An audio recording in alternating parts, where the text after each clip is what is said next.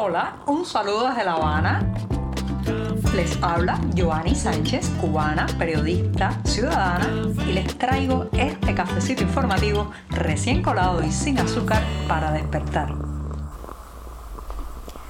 Miércoles, el día atravesado de la semana, la jornada bisagra, un buen momento para tomarse un café amargo y seguir la semana informativa en este programa. Así que ya lo tengo servido en este 26 de julio de 2023 para darme un buen sorbito largo y sin una gota de azúcar. Voy con este primer buchito del día. Después de este cafecito que me da muchas energías para seguir, les voy a hablar de la muerte, pero no, no se asusten que me queda muchísima vida por delante. Les voy a hablar de la relación entre los regímenes autoritarios, las dictaduras y la muerte, el ritual funerario, la liturgia del cementerio. Uno de los ejemplos de esta atracción de los autócratas por los ataúdes, las lápidas y las flores mortuorias fue lo ocurrido ayer martes cuando los medios oficiales se llenaron de detalles sobre la inhumación de los restos de quien fuera el zar de los negocios de los militares en Cuba, Luis Alberto Rodríguez López Calleja, en una ceremonia donde estuvo el propio Raúl Castro, quien fuera una vez su suegro, pues allí se dieron muchos detalles de este proceso y bueno, pues parecía que no había otra cosa más importante que narrar en un país en crisis que la llegada de los restos de López Calleja al mausoleo del segundo Frente Oriental.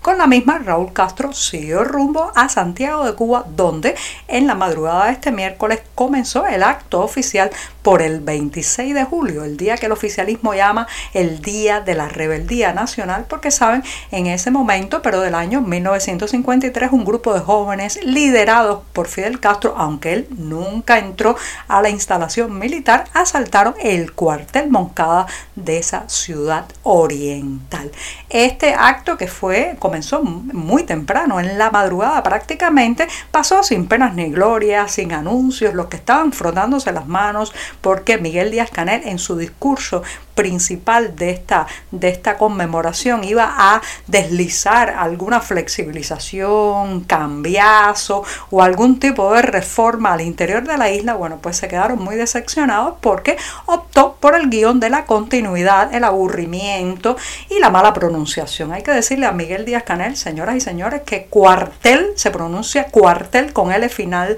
y no cuartel como insiste en hacernos creer que se dice. Pero no, no voy a detener en temas fonéticos, sino en la base de esta conmemoración que es la muerte. Ya, ya les avisaba al comenzar este tema que iba a arrojar luz sobre la importancia, lo vital, fíjense qué contradictorio, pero resulta vital para toda dictadura rodearse de mártires, rodearse de eh, gente que se ha inmolado supuestamente por su causa, rodearse de sangre, de disputas paros y de actos que al final dejaron un reguero de muertos, como es el caso de ese asalto al cuartel Moncada, que de los, de los cerca de 134 atacantes, contando los del cuartel de Santiago de Cuba y otro en la ciudad de Bayamo, 68 murieron aquel día y los siguientes. Después 48 escaparon y lograron esconderse 32 recibieron condenas de 7 meses hasta 15 años de prisión, que por cierto no cumplieron, eh, apenas pasaron unos meses tras las rejas y 19 fueron declarados inocentes. Los militares del ejército constitucional de Santiago de Cuba que estaban en ese momento en el cuartel Moncada también perdieron a 16 de los suyos, la mayoría jóvenes. Así que cómo una nación se va a erigir, cómo el futuro de una nación se va a erigir sobre tanta sangre, sobre la inmolación de gente que unas horas antes de asaltar el cuartel ni siquiera sabían a qué iban, a qué habían ido a la ciudad de Santiago de Cuba. La mentira, la exageración, la estafa histórica que ha significado este momento no puede, no puede ser la piedra angular de la Cuba de hoy ni de la Cuba del mañana. Los regímenes autoritarios, señoras y señores, necesitan esta relación permanente con la muerte porque no soportan la vida. ¿Saben por qué? Porque la vida es cambio, transformación, la vida es energía, la vida es dar paso a la gente joven que tiene nuevas ideas y los autoritarismos, mm, los autoritarismos son contrarios a todo eso. Por eso constantemente están sacando muertos de los cementerios, inhumándolos en otro lugar, haciéndole reverencias, recordándoles porque le tienen terror a los vivos.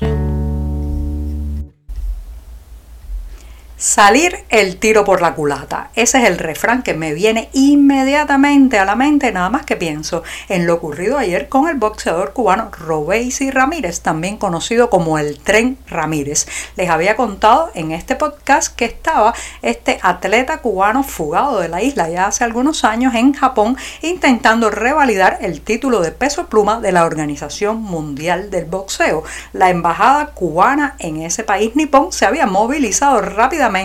lanzado una cacería de brujas contra Ramírez para evitar que el himno nacional de esta isla, de esta nación, de todos los cubanos, sonara en el momento en que el tren entrara al ring para defender su título de peso pluma. Bueno, pues lograron intimidar a las autoridades de, el, eh, de la Organización Mundial del, del Boxeo, pero no al tren Ramírez, que no solamente entró al ring con eh, el himno de estos tiempos, la banda sonora de la inconformidad y de la indignación popular en Cuba, que es esa canción patria y vida que tantos corearon durante las protestas populares del 11 de julio de 2021, sino que además ganó por nocaut la pelea y al terminar pues dijo varios de los fragmentos del himno nacional cubano el tiro por la culata a las autoridades cubanas, al régimen de la isla y a todos esos funcionarios deportivos que se dedican a perseguir a los atletas cubanos que han decidido saltarse la insularidad y ser libres. Felicidades, Robesi, el tren Ramírez. Todo aquel que se ha dedicado alguna vez a la agricultura o a la ganadería sabe que lograr preservar y contar con una buena semilla en el caso de las plantas o con una buena base genética, una línea de animales que respondan no solamente a las exigencias productivas, sino también a las condiciones climáticas y al tema de, por ejemplo, cómo reaccionan al contagio ante ciertas enfermedades es vital, es vital para ambos sectores. En el caso cubano, el deterioro de la masa porcina, la caída en picada de la producción de carne de cerdo ha venido aparejada también con una pérdida, señoras y señores, de lo que se llama el pie de cría o la base genética para lograr reflotar el sector porcino en la isla. Esta semana se ha sabido que la empresa de genética porcina de Placetas Vía Clara en el centro de la isla está eh, sacrificando masivamente a sus cerdos porque no tiene alimentos para darle. Así, así como escuchan, con una capacidad para más de 3.000 ejemplares, eh, estas naves estatales pues producían animales que después se distribuían no solamente en el sector estatal, sino también que se le vendían a los privados. Se trata de un lugar donde eh, se lograban ejemplares que digamos pues ya habían pasado ciertas pruebas de resistencia al clima, de adaptación a las condiciones cubanas, pero sin embargo estos animales que eran unas especies de prototipos para lograr expandir la producción porcina en la isla están teniendo que ser sacrificados terminando en un plato porque no hay comida para darle. Usted se imagina lo que significa que se interrumpa la producción de estos pies de cría, de estos animales, para prolongar genéticamente sus especies, sus razas, sus características características en este caso, bueno, pues eso significa que se aleja y se aleja y se aleja el día que podamos reconstruir la industria porcina y la producción porcina en la isla. Si esto está pasando a nivel de granja estatal,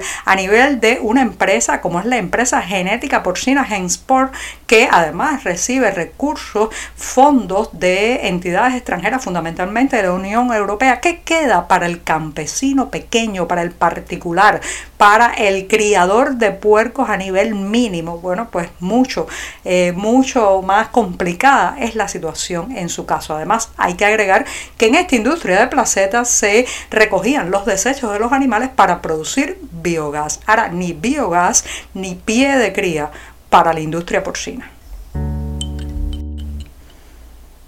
Esta jornada puente en mitad de la semana la voy a despedir recordándoles a los que están en Miami, Estados Unidos, que tienen la oportunidad hasta el domingo 6 de agosto de disfrutar de la obra Hierro del grupo Argos Teatro. Se trata de una agrupación dirigida por el excelente y muy conocido dramaturgo y director de escena Carlos Celdrán, que esta obra en específico, Hierro, pues presenta la vida íntima y secreta, nada más y nada menos que de José Martí, ¿sí? el poeta, héroe nacional, escritor, político y sobre todo una de las figuras de las que más se habla y se conoce, pero también sobre la que existen muchas sombras todavía. La luz arrojada sobre su vida íntima y secreta, esa es la propuesta de Argos Teatro en esta obra Hierro. Los detalles del lugar, los horarios y la fecha en que comienzan a vender las entradas los pueden encontrar como siempre en la cartelera